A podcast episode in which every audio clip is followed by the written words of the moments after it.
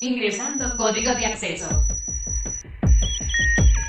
Verificando permisos. Trazando ruta. Novena dimensión. Acceso temporal.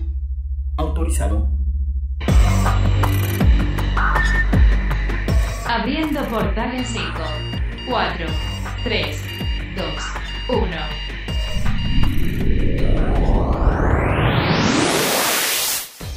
Hoy en la novena dimensión, estos son los datos que tienes que saber.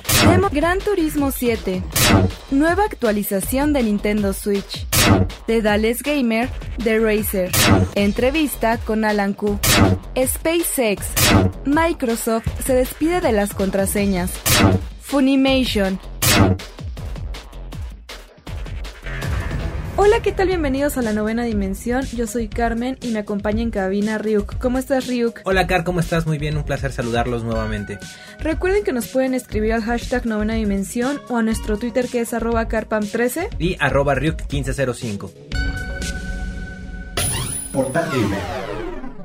Recientemente vimos el último tráiler del juego de Gran Turismo 7 de este estudio llamado Polyphony Digital, donde pues poco a poco hemos ido descubriendo diferente información, contenido y la evolución de este título que se va a estrenar ya el próximo año tanto para PlayStation 5 como para PlayStation 4 y que pues bueno, dentro de todas estas novedades y mejoras hay uno que en particular no ha gustado mucho a la audiencia y es que su modo de campaña va a requerir conexión permanente para internet, con internet. Y esto es algo que ya sucedía con Gran Turismo Sport, pero que pues a pesar de esto ha causado bastante molestia entre las personas. Es correcto, Cari. Bueno, esto es para evitar las trampas. Es algo que sabemos que se podría generar en el aspecto de cuando estás desconectado puedes subir o mejorar los juegos de diferente forma a cuando estás conectado totalmente en línea.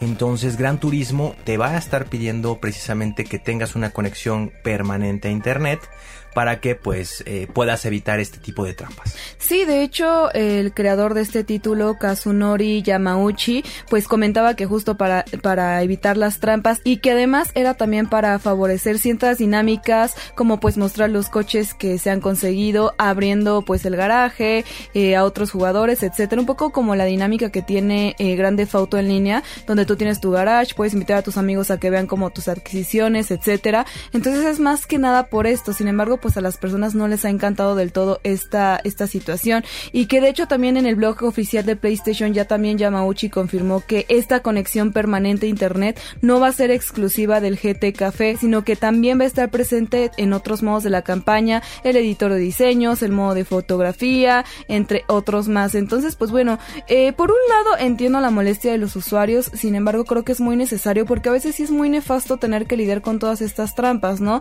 Al no tener esta actualización recurrente en línea, pues bueno, sabemos que los hacks y las trampas pueden ser algo muy común. Entonces la única forma de prevenirlo es estar totalmente en línea porque esto se, se actualiza recurrentemente y pues las trampas básicamente que son detectadas y pues eliminadas al momento. Además, que arde que ya en la actualidad, ¿qué juego no requiere ya una conexión en línea? Yo creo que esto ya es el, eh, el siguiente paso que están dando las nuevas consolas, las nuevas formas de juego, para que pues pueda haber mucha mayor conectividad. Cada vez hay más gamers que buscan de inmediato conectarse para jugar contra otros. Obviamente los que están en contra son tal vez los que o no tienen una buena conexión a internet o la tienen que compartir con varios miembros de la familia o también sabemos lo que se va a, va a significar esto, que para poder interactuar con otras personas vas a tener que sí o sí tener una, inscripción, una suscripción a PlayStation Plus. Así es amigos, pues bueno, espero no les haya molestado tanto esta situación, si no escríbanos al hashtag novena dimensión. ¿Ustedes qué opinan de esta actualización para el Gran Turismo 7? ¿La creen necesaria o no? Y por otro lado, otra actualización que yo sí considero muy necesaria y que ya se está tardando, pues viene por parte de Nintendo Switch, porque como sabrán los que son usuarios de esta consola portátil del el grandísimo Nintendo, pues normalmente los audífonos tenían tenían que ser por cable. La conexión inalámbrica vía Bluetooth no precisamente estaba dedicada para los audífonos, sino que más bien era directamente para los controles. Pero pues ahora Nintendo ya decidió dar este paso y actualizar su Nintendo Switch para poder conectar eh, audífonos Bluetooth a esta consola. Ahora vamos a poder ver también dentro de pues la plataforma un apartado llamado Bluetooth Audio con el que ya vamos a poder sincronizar nuestros audífonos o algún otro dispositivo de audio que tenga este tipo de conectividad, lo cual es bastante bueno porque también sabemos que en la actualidad pues hay muchísimos dispositivos de audio Bluetooth, ya sean estéreos, audífonos, etcétera, que pues nos dan muchísimo más comodidad. También pensémoslo así, la Nintendo Switch es una consola muy portátil que la puedes jugar en cualquier posición, en cualquier lugar y a veces tener un poco esta como limitante con los cables de los audífonos pues puede ser un poco incómodo.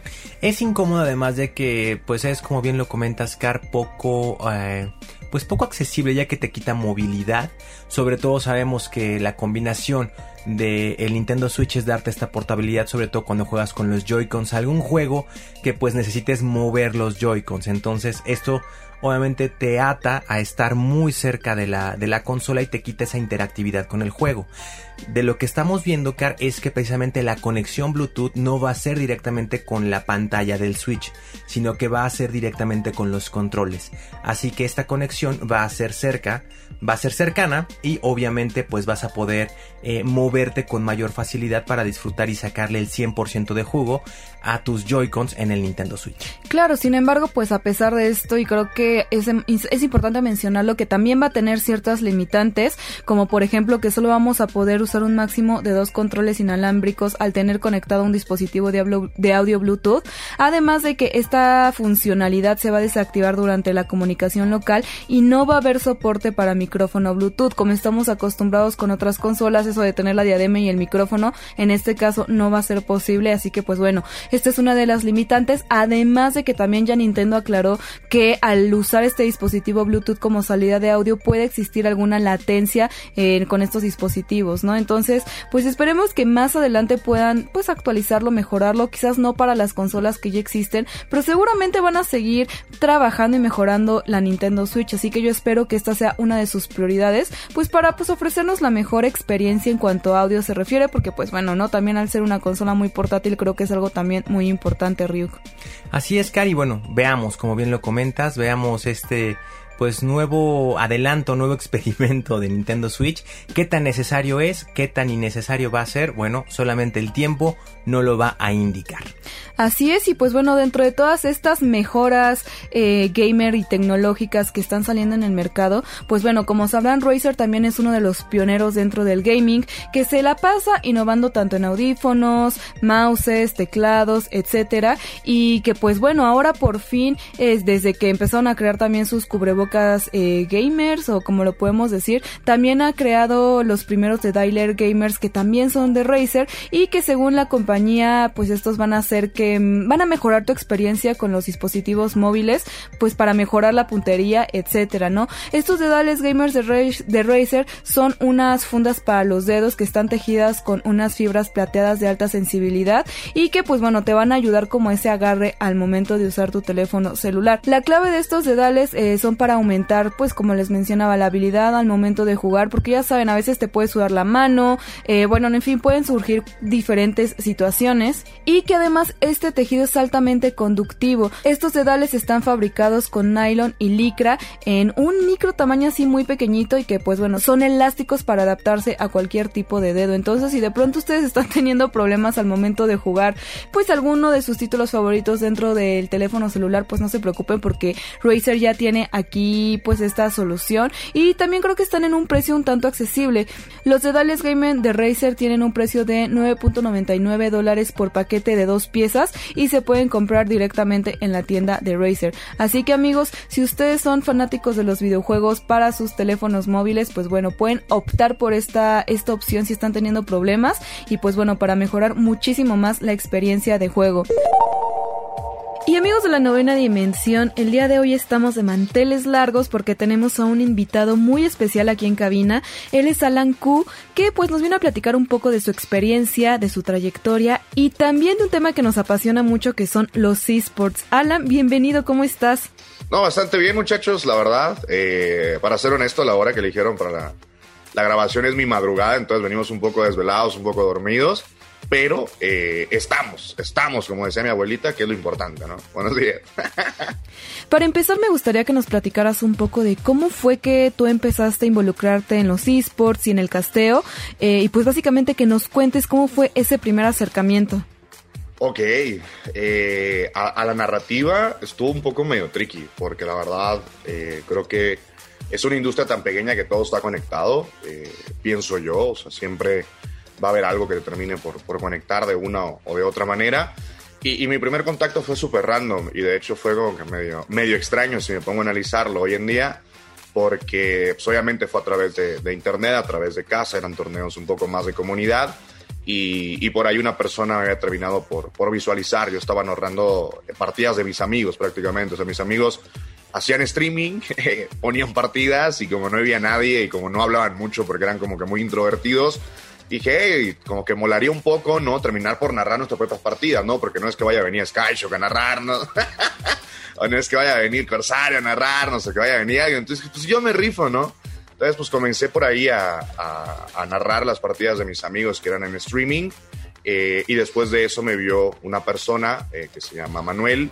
Eh, y Manuel me dio mi primera oportunidad profesional en aquel momento, ¿no? Y llamo profesional entre comillas porque era como que lo más eh, tangible que había eh, por allá a mediados del 2014. Riot Games no había entrado todavía a México, no había oficina en México, de hecho Liga Latinoamérica todavía no estaba eh, constituida en la TAM porque Riot no había terminado por llegar y me terminan por jalar ahí. creo que gran parte de que decidiese como que seguir en algún momento fue porque me tocaron con nombres que hoy en día siguen estando muy latentes, ¿no? El caso de JJ, eh, el caso de Javi Becker, el caso de Manuel, el caso de Loki, el caso de... ¿Quién más estuvo conmigo por allá en Esla? Eh, Cohen también que llegó a ser coach y llegó a ser campeón de la TAM. Entonces creo que verlos a ellos dar el siguiente paso cuando yo iba como que comenzando, como que me dejaba esa espinita de que, ¿sabes qué? Sí se puede. O sea, era complicado obviamente el movimiento mío porque yo tenía aproximadamente seis meses en esa empresa eh, cuando Riot termina por llegar a Latinoamérica pero y obviamente las personas que ya venían con años de experiencia terminaron por ir directamente a la oficina y fundan lo que fue en aquel momento eh, Riot Land, ¿no? Riot Latinoamérica Norte. Cuando pasa todo eso, o sea, literal, eh,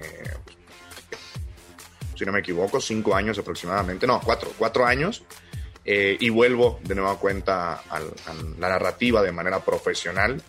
bueno, ahora es profesional sin comillas porque fue el tema de LVP y el por qué es tan extraño es porque esa misma persona que me dio la oportunidad en 2014, que es Manuel, en aquella empresa para que yo generara experiencia, eh, me llama para estar en el EVP y es actualmente mi jefe. Entonces está como que, está como que medio tricky, eh, pero, pero agradecido, la verdad, de haber tomado esa misma oportunidad hace ya siete años a su madre. Estamos viejos, güey. Sí, hace siete años. Entonces, eh, sí está complicado. Siete años, Alan, sí, o sea, es, un tiempo, pues, eh, no quiero decir ya llovió, pero sí, ya, ya, ya, ya, ya, pasó, un poquito de, tiempo. Alan, eh, a lo largo de esta experiencia que hemos tenido en esports, te hemos visto eh, y te hemos escuchado narrar diferentes tipos de videojuegos, ¿no? Pudimos tenerte también ahí como, como una de las voces cuando se profesionalizó la liga, la, E-Liga, ¿no? Esta bendita E-Liga, pudimos tenerte ahí en ese punto. De verdad a ti, Alan Q, ¿qué juegos son los que te gustan más narrar? ¿Deportes? Eh, ¿Los de estrategia más como tipo League of Legends o shooters? Ok. esta, esta respuesta me la han hecho un montón, ¿sabes? Porque sí es como que medio extraño. O sea, estoy muy agradecido por las oportunidades que se me han dado, ¿sabes? Eh, no, no es que yo lo haya buscado, como que al 100%, sino que, pues vaya, se envía mi reel, eh, envían como que mi perfil, envían mi manera de trabajar y, por ahí los publishers eh, me han terminado por hablar, ¿no? Me imagino yo que cobro muy barato y quiero pensar que esa es la, la, respuesta correcta. Eh, pero si tuviera que elegir un título, la verdad no me quedaba con ninguno. Eh, creo que estoy más enamorado de mi trabajo, o sea, de lo que es la narrativa, de lo que es ir contando historias. Y creo que se nota mucho al momento de, de que hago mi laburo, ¿no? Cuando estoy laborando, muy probablemente no soy muy técnico, o sea, soy la persona menos técnica, menos técnica que vas a encontrar en cualquier otro juego. No me gusta meterme con estadísticas, no me gusta meterme con números, porque respeto mucho el trabajo de las personas que tienen pues bastante años dedicándosele a, a cada escena y respeto mucho el laburo que vienen haciendo también los, los mismos analistas como para yo llegar y decir cualquier, cualquier tontería, ¿no? Creo que nunca voy a poder estar eh, al nivel analítico que, que ese necesito se requiere para ser tan técnico y, nunca lo veo como una, eh, pues como algo malo, ¿no? Sino decido tomar el otro papel, el papel que cuenta la historia, eh, meterme en información de los jugadores, ver de dónde vienen, ver cómo comenzaron, de qué ciudad son, eh, cuáles son los modismos de esa ciudad, cuáles son las comidas típicas de esa ciudad y en la narrativa comenzar a relacionarlo, o sea que la gente sin, aunque no le esté contando yo la data, porque por lo general siempre me ponen a un monstruo a un lado que sabe demasiado el título que estoy narrando, eh, sí me gusta a mí comenzar a tirar, eh, pues vaya, ¿no? La, la, relación en co del equipo y en co de cada jugador, la historia que se cuenta y también la historia que se va contando a través de una partida. Entonces, creo que esa metodología de trabajo me ha permitido estar en títulos muy diferentes. O sea, un lunes estoy narrando League of Legends y un martes estoy narrando Go-Karts, ¿no? Entonces, no tiene absolutamente nada que ver uno con la otra pero gracias eh, al de arriba, ¿no? Hay muy buen feedback por parte de la gente y es por eso que no se pierde la esencia, siento yo, de mi trabajo, aunque esté intercalando entre títulos que no tengan nada que ver en tema de mecánica y nada que ver en tema de región y nada que ver eh, en tema de, de relaciones entre ellos, ¿no? Es simplemente contar la historia, contar lo que estoy terminando por ver y que la gente pueda digerirlo de una manera que se emocione y que se encariñe, ya sea con un equipo, con la liga o con un jugador. La verdad, qué padre, Alan, que no te cierres a un solo título, que puedas diversificar, pero también cuéntanos a ti como gamer, que pues me imagino que has de jugar también un montón, ¿cuáles son los títulos que juegas actualmente o pues cuáles son esos a los que le dedicas tu tiempo libre? Ahorita... si, si, está viendo esto mi jefe, le prometo que no lo hago en horas laborales, ¿vale? A pesar de que estemos en home office, pero eh, estoy muy, muy, muy picado con Pokémon Unite ahorita eh, para Nintendo Switch porque junta dos, dos cosas que me encantan, ¿no? Uno que es el MOBA como League of Legends, que fue el primer juego que toqué, el primer juego que narré, y como que me regresa ese mismo feeling. Y el otro lado Pokémon, que Pokémon es infancia, sí. ¿Quién no jugó Pokémon rojo, Pokémon amarillo? Entonces por ahí me pego un poco el feeling, estoy muy metido con ello. Pero en títulos que suelo frecuentar, frecuento mucho eh, League of Legends, obviamente creo que es el título que más termino por jugar y más termino por consumir. Eh, por ahí Valorant, también lo juego un montón, me gusta un montón. Eh, volví a enviciarme en un juego que si estás igual de viejo que yo, bueno, si sabes del juego, déjame informarte que estás muy viejo, hermano. Lamento que la realidad te caiga en esta entrevista, pero me volví a meter a Ragnarok, que es un MMORPG que, uh, no, o sea, tenía como 10 años por allá, entonces dije, eh, estaría padre, ¿no? Volver a calarlo. Dije, no me voy a picar y sí me terminé picando un montón. Y, y está, poco más. Eh, los que tengo dentro de mobile, por ahí en una que otra ocasión termino por jugar Free Fire porque estoy dentro de la liga. Tengo que mantenerme como con los cambios. También termino por jugar Wild Rift, pero creo que los primeros tres son mis títulos principales, lo que es Pokémon Unite, League of Legends eh, y Valorant. Que en Valorant soy malardo, pero me encanta, no sé por qué me gusta jugarlo, la verdad. Ok, no, pues sí, sí es, un, es un gran catálogo el que, el, que te gusta jugar, Alan. Ahora pasémonos un poquito ya a, la industria.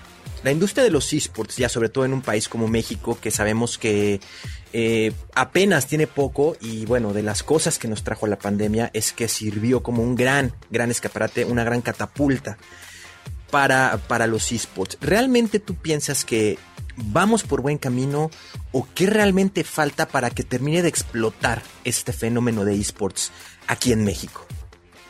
Ok, eh, creo, que si hay algo que no, me, que no, me suele como que gustar o sentir tan cómodo, es el, comenzar a tirar data que no es de mi área, ¿sabes? En tema de talento sí te puedo dar el panorama, o sea, 100%, pero en tema de la industria en general, la verdad es que cualquier cosa que termine por escupir estaría mintiendo.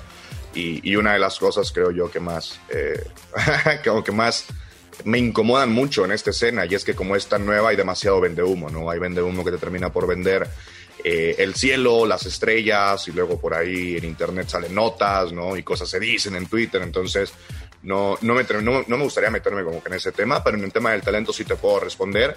Eh, actualmente pocas personas lo saben, eh, porque siempre me miro como que muy, como que muy extraño, ¿no? Como muy imperactivo Eh, pero tengo un puesto de oficina, soy, soy Godín, o sea, soy, estoy esclavizado ocho horas al día por contrato con una empresa que, que le agradezco un montón, pero pues no, no hacía falta, ¿no? Meternos por ahí, horario Godín. Eh, y estoy como talent manager para, para la oficina de México en, en LVP.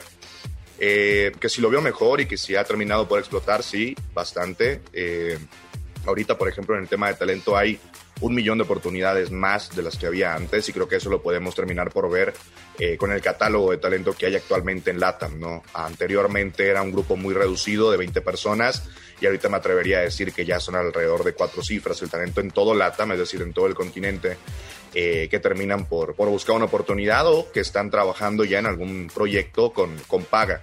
Eso en 2014-2015 era algo completamente surreal, ¿no? O sea, ibas, trabajabas, pero era ahora sí que más por el tema de la exposición, era más para generar experiencia y, y esperar que alguna marca muy grande de un tier 1, llámese Riot, llámese Ubisoft, llámese Blizzard, porque en aquel entonces estaban muy metidos con Overwatch, que era cuando recién salió el juego.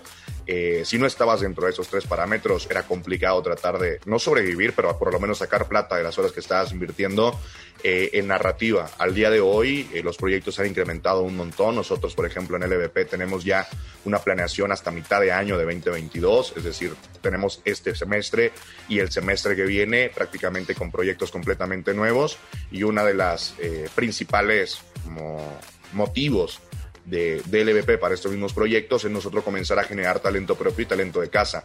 Como terminó por salir la mayoría que está acá, yo me considero un talento de casa LVP, estoy desde el día uno que terminaron por llegar acá a México, el día uno el arranque de la Nacional de México y, y Abdiel igual, y creo que ambos nos terminamos por convertir en dos pilares muy sólidos de, de la Nacional. Eh, y nada, o sea, el día de hoy siendo honesto, creo que estamos en un muy buen momento para que, a ver, todos que quieran terminar por explorar dentro de la escena, terminen por probarse y ver si les gusta o no les gusta, porque hay mucha oferta. Y, nada, la demanda por fin parece que puede terminar por ser cubierta. Si hace falta que algo explote probablemente acá en la TAM, me parece que simplemente es cuestión de tiempo, ¿no? Al menos en el, tema de cronistas. ¿Por qué? Porque tenemos ya tres ligas presenciales con oficinas en, en México, no sé si sabían eso. O sea, Riot Games se encuentra con oficina en México después del regreso de Chile, Ubisoft se encuentra con liga presencial en México, eh, después de los dos años que estuvieron con el México Challengers y eh, LVP igual, tienen las oficinas en México principales, entonces creo que estamos en un muy, muy buen tiempo eh, y si algo faltaría probablemente es que se venga Blizzard, que se venga, yo que sé, eh, algún extraño, ¿no? Con un juego nuevo, pero actualmente me parece que, que en LATAM estamos muy bien eh, en estos mismos días y todo lo que venga suma sin ningún tipo de problema. Bueno, pues es que hemos visto poco a poco el crecimiento, también como la evolución y algo que ha pasado recientemente en la LLA, que es algo muy nostálgico y que creo que a muchos nos agarró en curva, fue la baja de Furious. Y pues en cuanto a esto, quiero preguntarte lo más como un espectador. ¿Tú qué crees que le haya faltado a Furious? Porque es algo muy nostálgico ver que este equipo haya bajado cuando es de los pioneros dentro del competitivo de League of Legends. ¿Qué crees que hubo en este momento? ¿Desconcentración? ¿Los nervios? ¿Tú qué viste que pasó con Furious? Eh, esa, esa, serie estuvo demasiado loca. Nos tocó trabajarla por ahí en, en, en, Arts. De hecho, hubo un momento cuando termina la partida que me quebré muy cabrón. Eh, pero nada, o sea, no, no, creo que le falte nada al equipo de Furious. Me parece una de las mejores organizaciones de LATAM. Eh, Gonzo lo sabe. O sea, Gonzo y yo tuvimos, para que te des una idea, una relación un poco trompicada al principio, ¿no? Porque yo estaba en ligas nacionales, eh, únicamente no estaba narrando LLA. Gonzo era cuando se gana el pase a promo relegación. Eh, y por ahí estamos tuiteando, ¿no? Metiendo salsa para que la gente fuera a ver y cosas por el estilo. Y obviamente no nos agradábamos muy bien, ¿no?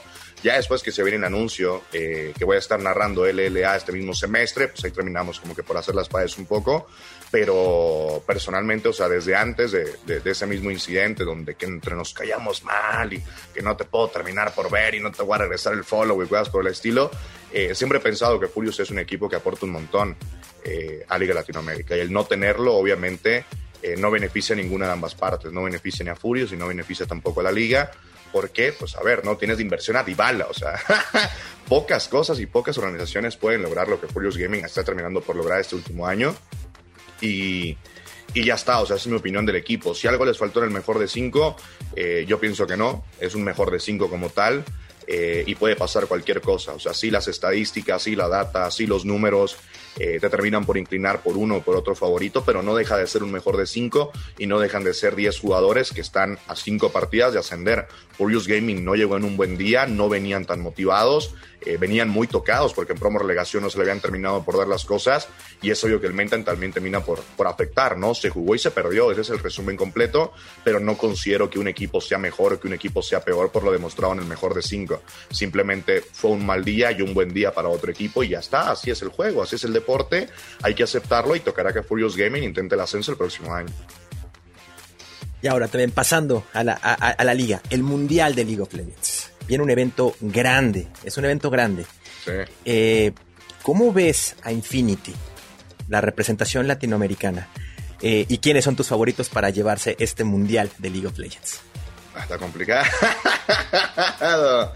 Eh, no, pues Infinity, eh, lo quiere un chingo, ¿no? Pero pues hay que ser honestos. Eh, estamos en la TAM y como decimos en México con la selección, eh, vamos por ese quinto partido. O sea, si nosotros logramos un quinto partido, ya estamos en otro lado. O sea, si entramos a fase de grupos, me parece que es el milagro, ¿no? Del mundial. Creo que es alcanzable, pero sí que va a estar complicado, ¿no? Porque estás hablando que tienes en los plugins equipos como T1, o sea, tienes a- te vas a encontrar a Faker en la fase de plugins previo a pasar a grupos, entonces sencillo no va a terminar por hacer, es la realidad, o sea, no siento que el nivel o la exigencia sea menor, ni tampoco hay que recriminar al equipo de Infinity, porque si bien es cierto que la TAM termina por mejorar, eh, no voy a decir a pasos agigantados, pero sí hay una mejora acorde al tema de, del nivel dentro de nuestra liga. Creo que es tonto pensar que las otras ligas no van a tener igual un upgrade importante y que en plugins vamos, va a ser más sencillo y que la experiencia que tenemos de años pasados nos va a permitir alcanzar, ¿no? Somos una región wildcard, estamos en penúltimo lugar eh, de nivel, o sea, somos la penúltima región, imaginarse, eh, el nivel que hay en el mundo, ¿no? Acorde a los resultados internacionales que hemos terminado por mostrar. Entonces, eh, yo veo un equipo con mucha garra, veo un equipo con mucha pasión, veo un equipo muy vocal, muy visceral, eh, que eso les puede terminar por servir tanto a favor como en contra. Si lo usan de buena manera y lo, lo capitalizan bien, por ahí podrían terminar por hacer el milagro, ¿no? Hacernos como que soñar un poco. Hay que recordar que Infinity actualmente sostiene la mejor representación de Latinoamérica en una fase de play-ins en un mundial. Y, y nada, o sea, creo que la- el, el resumen sería vamos con fe y, y que sea lo que el de arriba quiera.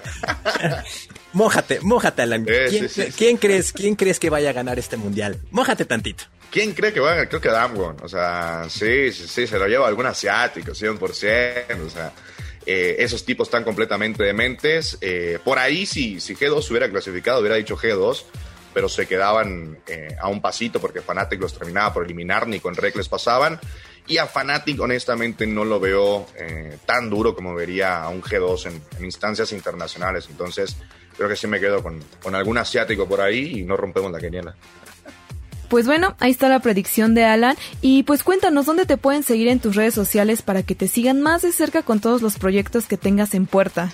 Claro que sí, estamos en Twitter y en Instagram como guion bajo Alan Q eh, y ya está, estoy así en todas las redes sociales, estoy en Instagram, estoy en Twitter también, eh, por ahí tenemos ya la vuelta de la esquina, eh, el Mundial, a estar trabajando a través de LLA por Azteca, vamos a estar con los mismos nombres de siempre, va a estar por ahí Sky, va a estar de Rubén, va a estar de Arquitos, va va a poner bastante bueno, por ahí estamos tratando de meter eh, como que ciertos invitados especiales, porque las transmisiones son a las 7 de la mañana, entonces necesitamos algo para no dormirnos. Eh, y ya está, la Nacional de México, que también se van a venir anuncios muy importantes, hay que estar pendientes a redes sociales. Eh, más que nada porque sí se vienen cambios muy, muy fuertes para la Nacional de México, que ya se avisaron a los equipos. Eh, y cuando sea público estoy 100% seguro que les van a terminar por encantar.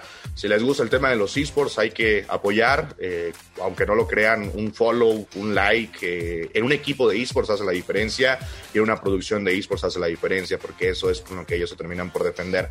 Creo que de nada nos sirve decir desde casa o decir con nuestros amigos que somos fan de Furious o que somos fan de Exxon o que somos fan de Isurus, eh, si no nos terminamos por apoyar de redes sociales. O sea, créanme que ese es el mejor apoyo que puedan terminar por hacer y, nada, levantemos la región, estamos en penúltimo lugar y creo que es trabajo de todos, así que o sea, jalarle que se ocupa, como dicen en el norte. Eso. Pues muchísimas gracias, Alan, y te esperamos pronto aquí en la novena dimensión para otras cosillas que andábamos platicando aquí antes de entrar a entrevista. Un gustazo, un gustazo, Carmen, Ryuk, un abrazo enorme, pásenla bonito y nada, muchachos, sigan el canal porque se pone bastante bueno y, y a ver cuándo nos colamos por acá otra vez.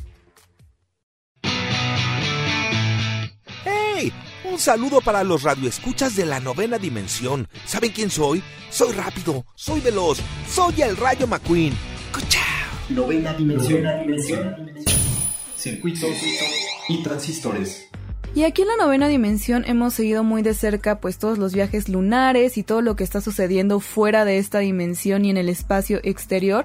Y pues bueno, vamos a retomar un poco el tema del SpaceX porque la vuelve a hacer. Resulta que el pasado miércoles 15 de septiembre la misión Inspiration 4 que está caracterizada por ser el primer vuelo espacial completamente civil en ponerse en órbita del mundo, ya despegó ese día a las 7 de la mañana desde el complejo de lanzamiento 39A en el Centro Espacial Kennedy de la NASA en Florida. Como ustedes recordarán, este fue un viaje que estuvo tripulado por cuatro tripulantes que partieron a bordo del cohete Falcon 9 y que estuvieron viviendo eh, durante tres días en el Crew Dragon, que está mejor conocido como Resilience y que fue directamente reacondicionado para que en lugar de incluir un puerto de acoplamiento con la Estación Espacial Internacional, llevaba una cúpula de observación de donde pues básicamente van a poder ver la Tierra desde una perspectiva única. Cabe mencionar también, Car, que la Inspiration 4 es, una, eh, es un plan que tiene como finalidad recaudar fondos para crear conciencia sobre el apoyo para niños con cáncer.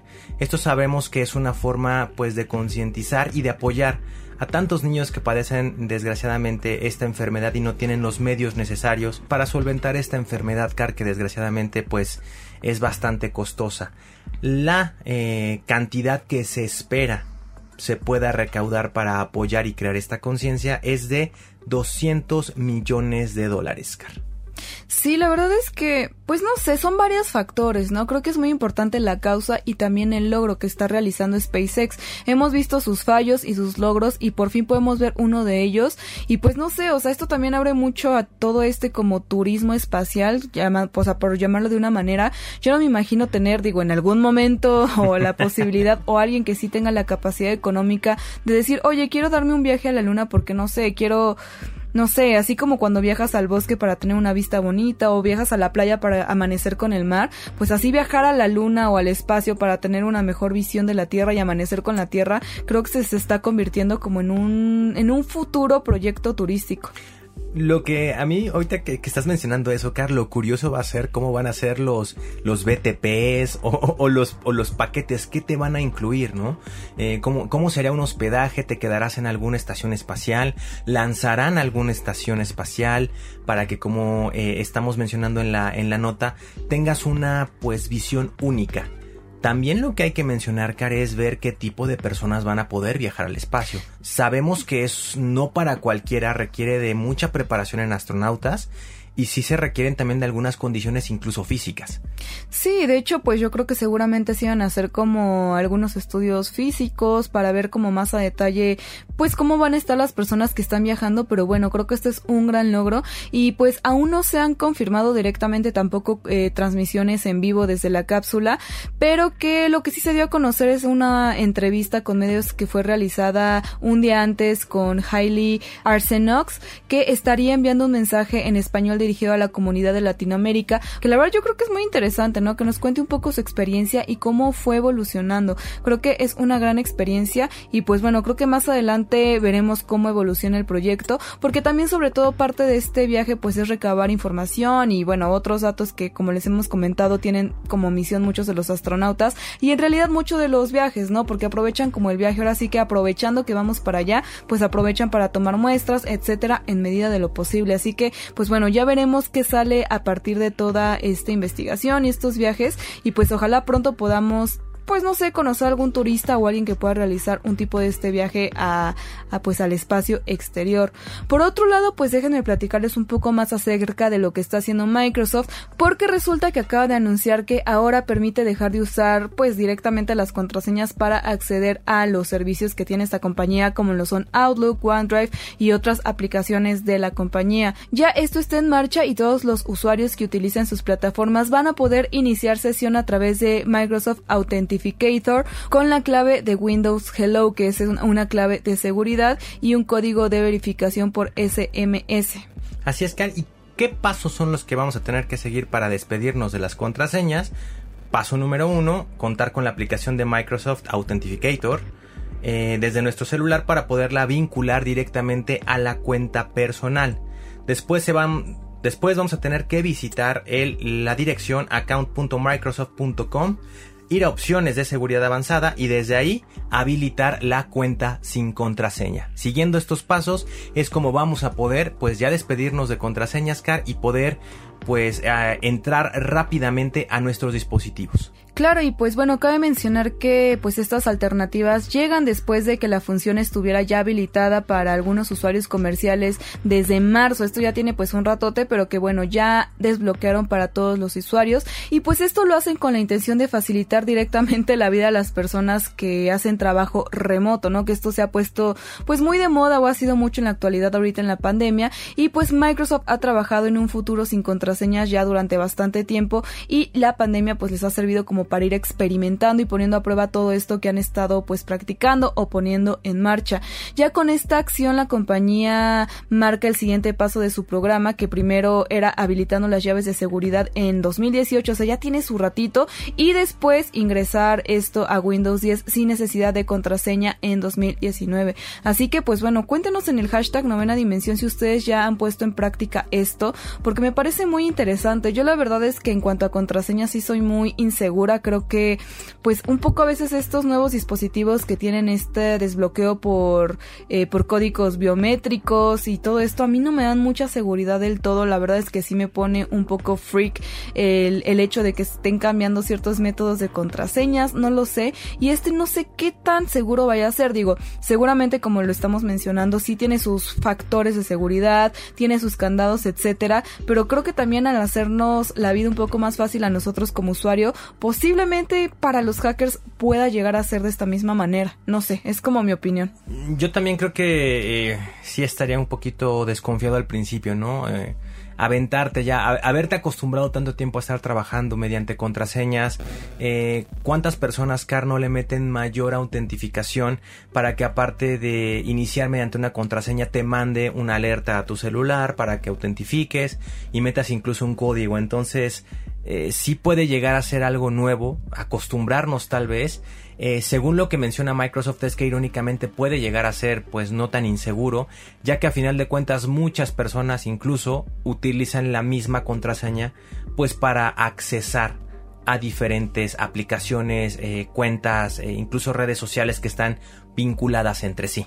Sí, no, y es que yo no conozco una persona que tenga una contraseña por red social. La verdad es que es muy difícil y Microsoft lo dice. O sea, la mayoría de las personas usa nombres como la mascota, el cumpleaños, o sea, cosas que te dicen que no hagas en seguridad las personas lo hacen, ¿no? Como no, no uses tu nombre, no uses el nombre de tu familiar, tu fecha de nacimiento, etcétera. Pero es que a veces recordar tantas contraseñas es muy complicado. También incluso conozco personas que anotan sus contraseñas, pero esto tampoco es totalmente seguro. Si les sirve como tip, aquí en la novena dimensión ya hemos platicado con diferentes expertos en, en ciberseguridad y el consejo que dan es que escribas frases más largas, incluso puede ser el álbum de, el nombre de tu álbum favorito, el nombre de tu libro favorito. Ahí que poniendo una que una alta mayúscula, ya saben, con todas estas reglas, pero creo que esto puede ayudarles como tips si de pronto dicen es que yo de verdad no se me ocurre otra cosa que pues qué poner para mis contraseñas, pues bueno, creo que este es un buen tip. Si quieren aplicarlo, pues escríbanos al hashtag novena dimensión si van a aplicar alguno de estos o si ustedes ya los han puesto en marcha. paralelo.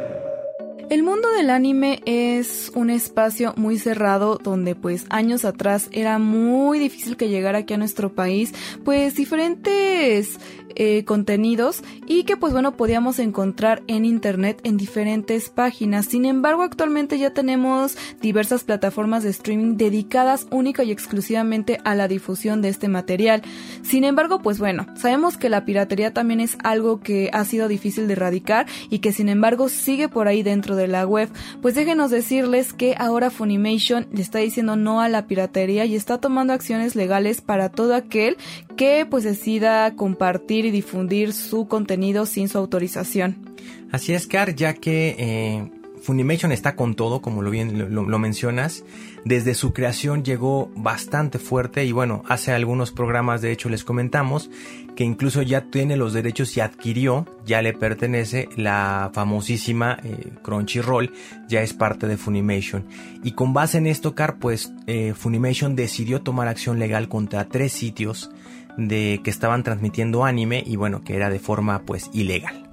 Sí, una de ellas es Taiyaki que revisó una denuncia por derechos de autor y pues se le notificó que pues tenía que dejar de operar como página para compartir estas series y películas de anime porque pues bueno, si de no ser así Funimation iba a tomar acciones legales que podrían pues desencadenar muchos más problemas. La verdad es que esto de, de la piratería es algo complicado porque como les menciono, esto tiempo atrás no teníamos mucho contenido de anime y pues teníamos que estarle indagando ahí en páginas que subían este contenido, incluso yendo a lugares específicos para poder consumir anime, pero sin embargo ya que hay una distribuidora que lo está, que lo está dando, sí hay que tomar en cuenta esto, porque a final de cuentas hay mucha gente involucrada dentro de la creación de este contenido, tanto ilustradores, personas dedicadas al sonido, distribuidoras, etcétera, y pues si seguimos fomentando la piratería, pues digamos que estamos menospreciando su trabajo, entonces creo que lo mejor es pues contratar estos servicios que de verdad tienen muy buenos planes y siempre hacer las cosas de manera legal para erradicar la piratería que en realidad pues nos afectan a todo de forma a todos de forma indirecta, ¿no? Entonces, pues bueno, también por parte de Funimation creo que lo hicieron de la mejor manera, lo hicieron como de una forma políticamente correcta de oye, te estoy avisando que va a suceder tal cosa, te pido por favor que dejes de publicar mi contenido o si no tendré que ya tomar acciones legales más fuertes, ¿no? Entonces creo que también hasta en ese punto lo hicieron de manera cordial, amable y pues también qué bueno que sucedió de esta forma. Y es algo que se ha estado poniendo últimamente pues muy fuerte, Car, sabemos que también en sí en todo lo que es broadcast, eh, broadcast y stream páginas, eh, incluso canales en Twitch, en Facebook, en YouTube han recibido cartas y han recibido incluso baneos. Entonces eh, es una forma en la que se está fomentando y se está tapando, ¿no? Yo creo que eh, estamos en una época donde ya es bastante accesible tener el contenido y lo puedes hacer de forma legal, lo puedes hacer de forma eh, más directa, ya la verdad, eh, con tantas plataformas donde hay acceso a películas, a anime, entonces ya no es tan necesario pues estar buscando de manera clandestina. Y también cabe mencionar, Car, que, nos, eh, que ya nos estamos acostumbrando a ver en HD, en buena calidad, ya no es tan fácil como que ir a los puestecitos callejeros, conseguirte una película pirata y pues ya no tener esa calidad que ya la puedes tener incluso en tu dispositivo móvil. Así es amigos, así que no fomentemos la piratería y pues bueno, también hay que aplaudir a Funimation por esta acción que tomó de forma pacífica. Y el famosísimo anime de Demon's Layer ya está estrenando su temporada 2 y por fin tiene ya su fecha de lanzamiento. Por suerte, la espera no es tan extensa como pues los nuevos capítulos que se van a poder disfrutar este año. También por otro lado ya tenemos la confirmación que estoy segura que les va a encantar y es que la serie no se modificará ni habrá ningún tipo de censura hasta el momento de su retransmisión. Así que pues bueno, van vamos a poder tener todo este contenido sin esas censuras que luego resultan un tanto molestos para los que son fanáticos y seguidores de esta serie. Eso yo creo que es la mejor noticia, Car, para los seguidores fieles de, de esta saga, porque realmente es muy molesto ver los capítulos censurados o realmente, sobre todo para los que son seguidores también del manga y que posteriormente quieren ver ese manga de forma animada, que te generen esa censura a veces es bastante molesto y pues muchas veces no entiendes por qué. Obviamente puedes estar controlando tu contenido, para eso están las clasificaciones y bueno, ya es responsabilidad de cada quien lo que ve o no ve. ¿Cuándo vamos a poder estar viendo los, eh, los capítulos CAR? Bueno, los episodios se van a liberar cada domingo de octubre por la noche. He aquí la clave de por qué no se va a estar censurando, ya que van a ser totalmente en un horario donde pues ya no es un horario familiar, sino ya por la noche sabemos que pues las condiciones cambian y es un contenido más para adolescentes e incluso se van a transmitir por Fuji TV, y se espera que los fans eh, de nuestra región, sabemos que es la TAM, se puedan, eh, puedan disfrutar los capítulos el mismo día mediante una retransmisión. Así es, por ahora no tenemos una fecha exacta de estreno, pero la temporada se extenderá del otoño al invierno, por lo que pues podemos hacer ahí un cálculo más o menos. Esta información también sabemos que se va a revelar el próximo 25 de septiembre. También sabemos que se preparan cinco episodios especiales que estarán disponibles antes del estreno de la temporada 2, así que hay que estar muy pendientes de esta información para pues tener lo más esperado de pues de esta serie. Recordemos que primero sale en Japón y posteriormente la retransmisión aquí en Latinoamérica. También hay que tener muy en cuenta, Car, que este anime provocó pues cierta polémica, ya que los próximos episodios se van a ambientar en eh, Yoshiwara, que es un barrio, un barrio rojo en Japón. Y eh, bueno, Nakamura señaló que los capítulos de la temporada 2 se someterán a los mismos procedimientos de revisión pero que no habrá ningún tipo de cambio en ellos. O sea, no va a haber censura, sin embargo, sí lo van a estar llevando pues con mucho cuidado para que puedan pues tener su transmisión correcta, con una buena pues aceptación y que no haya tantos problemas ni que se cause tanta polémica por esta razón, Carlos. Pues ver para creer, ¿no? Primero ver cómo lo van a manejar, cómo va a salir y ver qué es, lo que nos espera en esta temporada 2 de Demon Slayer, que seguramente yo creo que va a ser un gran estreno, está muy esperado, la verdad es que es un muy buen anime y pues nada, esperar y disfrutar de este gran anime. Y en lo que esperamos esta segunda temporada ya veo que los aliens de Cápsula Geek están listísimos para darnos su recomendación semanal de anime, así que escuchemos.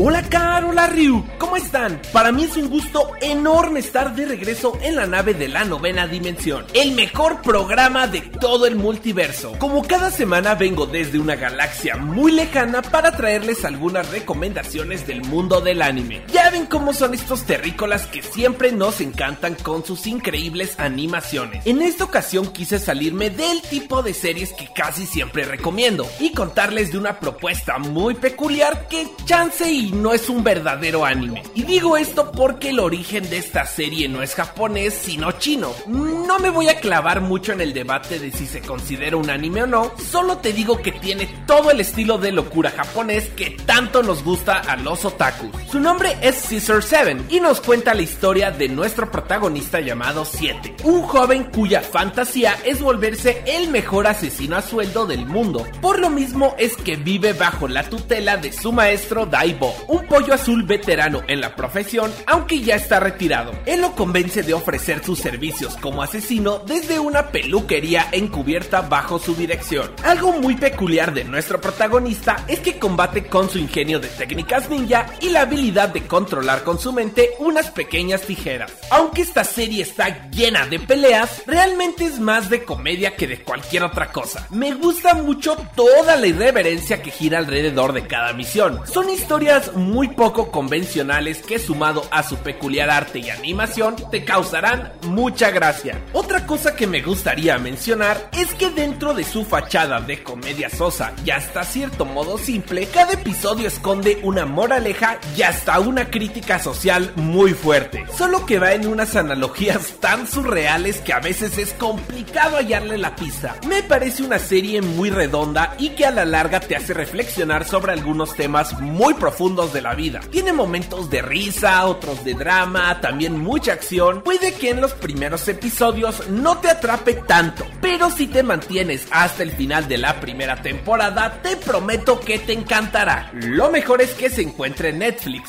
Ahí puedes ver sus primeras dos temporadas y seguro que su tercera y última parte que salió este año en China no tarda en llegar al catálogo. Entonces ya sabes, Terrícola, si todo esto te resultó interesante, no olvides ver Caesar 7 y contarnos qué te pareció. Puedes comunicarte con nosotros a través del hashtag Novena Dimensión en Twitter o en nuestra cuenta arroba Cápsula y en TikTok donde estamos como Cápsula Geek. Y recuerden, súbanse a la nave.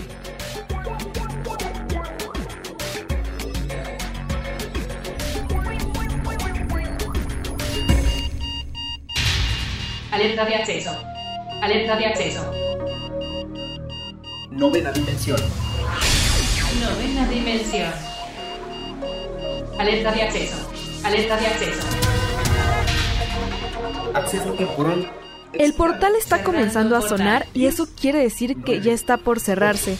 Nosotros nos escuchamos mañana en punto de las 6, 10 de la mañana. Bye. 3, 2, 1. Cerrando portal. Novena dimensión. Novena dimensión.